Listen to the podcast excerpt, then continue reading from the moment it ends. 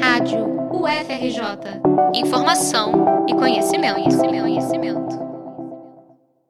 Bahia, estação primeira do Brasil. Caetano Veloso diz isso na música Onde o Rio é Mais Baiano, em que ele fala da ligação entre o Rio de Janeiro e a Bahia e do fluxo do samba entre os dois estados. A Bahia foi precursora não apenas do samba, mas também foi o local de início de outros aspectos da história brasileira, como as revoltas da população. Em 2023, diferentes escolas de samba do Rio de Janeiro vão falar sobre a Bahia. Como? A Estação Primeira de Mangueira, escola de samba do Grupo Especial do Carnaval Carioca, foca o enredo no legado das baianas e na importância delas para o samba e para a formação da escola. O presidente da banda Olodum e recém-nomeado para a Fundação Palmares, João Jorge Rodrigues, falou em entrevista para o programa Roda da Rede Globo que as escolas de samba têm as baianas hoje porque foram elas que ensinaram o samba para as pessoas daqui e que é por isso que a memória coletiva do samba no Rio tem que ter a baiana. Nesse sentido, a carnavalesca Nick Salmon, que trabalha em conjunto com o carnavalesco Guilherme Estevão no Enredo da Mangueira neste ano, comenta. Quando no samba a gente fala no ilê de Tia Fé, Axé Mangueira. Tia Fé foi a fundadora, criadora do, da Estação Primeira de Mangueira. Ela criou o primeiro bloco, que foi Pérola do Egito, que saía ali do Morro da Mangueira. Ela tinha um terreiro de candomblé lá em cima do morro. E foi a partir daí que veio surgir a Estação Primeira. E Tia Fé é uma baiana, que veio, nascida dentro da. A mãe ou ela, agora não me recordo, é, veio... nasceu dentro do navio. No, no... Ela poderia ter formado um bloco, um afoxé lá em Salvador, mas ela veio aqui para o Rio de Janeiro e fundou a Mangueira, o Ilê de Tia Fé. Então, aí a gente já diz, até me arrepio, é porque é uma ligação perfeita entre a Bahia, essa baianidade, com a Mangueira. Então, quando o Caetano já via, viu isso já há um tempo, onde a Mangueira onde o rio é mais baiano, que fala nas suas músicas, por essa proximidade, por essa formação.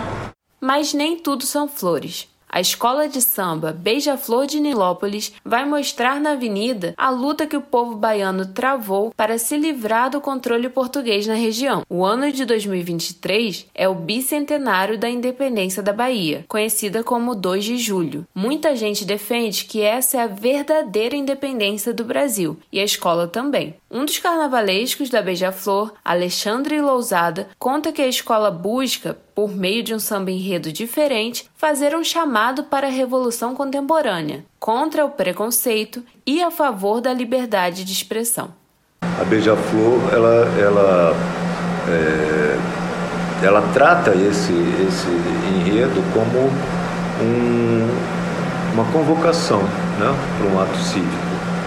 É, ela faz uma provocação é, contestando será que o 7 de setembro é considerado realmente é, marco da nossa independência, não uma independência que de fato não foi conquistada até hoje. Né? Muita coisa que cada um tem o seu, é, a sua reivindicação de um, de um país é, independente. E ao fazer essa provocação, ela exalta uma outra data, que é o 2 de julho, que é um feriado na Bahia, que realmente é, é, culminou depois de, tantos, é, de tantas insurreições que aconteceram no nosso país e foi a única, a única manifestação que contou com os segmentos da sociedade da época, é, com os povos originários, os, os, os escravos, os escravos livres, os caboclos, os mestiços que formavam o povo brasileiro naquele 1823.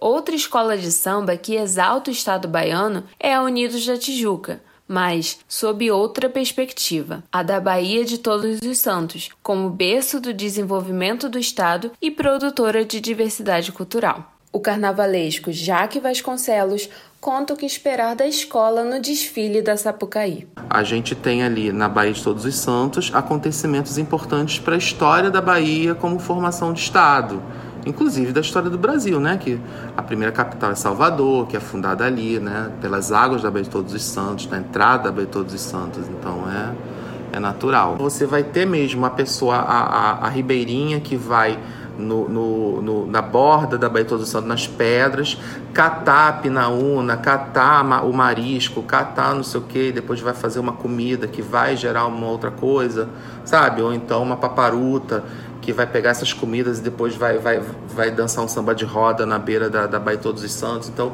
são essas experiências das pessoas de lá e que são interessantes para gente. Como as coisas tão diferentes dialogam o tempo inteiro no seu cotidiano e formam algo tão, tão específico, né? Que não, é uma, são, são, são é, expressões e, e, e até cenários que você não vai ver em outro lugar do Brasil. Outro aspecto levantado por mais de uma das escolas é o protagonismo feminino baiano na história do Brasil, como revela Nick. Porque nas nossas pesquisas a gente viu que todo esse cortejo afro é, que aconteceu ali nesse período todo carnavalesco e na Bahia tinha um protagonismo feminino muito importante. Seja lá no início, nos concubins, que eram festas voltadas para a rainha, depois nos clubes negros também, voltado para a rainha. A mulher tinha o poder ali de reviver o filho, o mameto, né? É, depois no afoxé, candomblé de rua, ele sai, a maioria das casas de terreiros que eram regidos pelas mães de santo, então a mão do sagrado era a mão das mulheres. Nos blocos afros, a mesma coisa. É, sai do terreiro, da primeira mulher, da mãe Ilda, que o Jotô Luca falei, essa mãe de santo, primeiro bloco afro, sai da, do terreiro dela, e tem essa importância feminina muito grande nos blocos afros, que é o concurso da beleza, da deusa do ébano, das mulheres têm esse poder ali é, forte.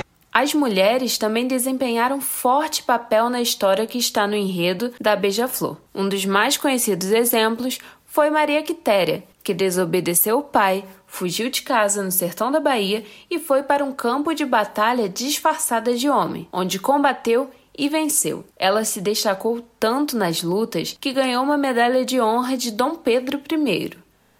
As histórias que tecem os enredos das três escolas de samba não são muito contadas em todo o território nacional. Como um dos versos do samba enredo da Beija-Flor diz, onde o povo fez história e a escola não contou. Nesse sentido, a escola de samba pretende reviver a memória nacional de outra perspectiva. Sobre isso, Alexandre Lousada esclarece: esse é mesmo o dever de uma escola de samba. É, é a escola sendo escola, né? Porque além de, de escola de samba, ela, é ela é, é, isso acontece não só com a Beija-Flor, mas é, a Beija-Flor talvez seja precursora de, disso tudo, de você ser é, é, uma referência para uma cidade, para uma comunidade.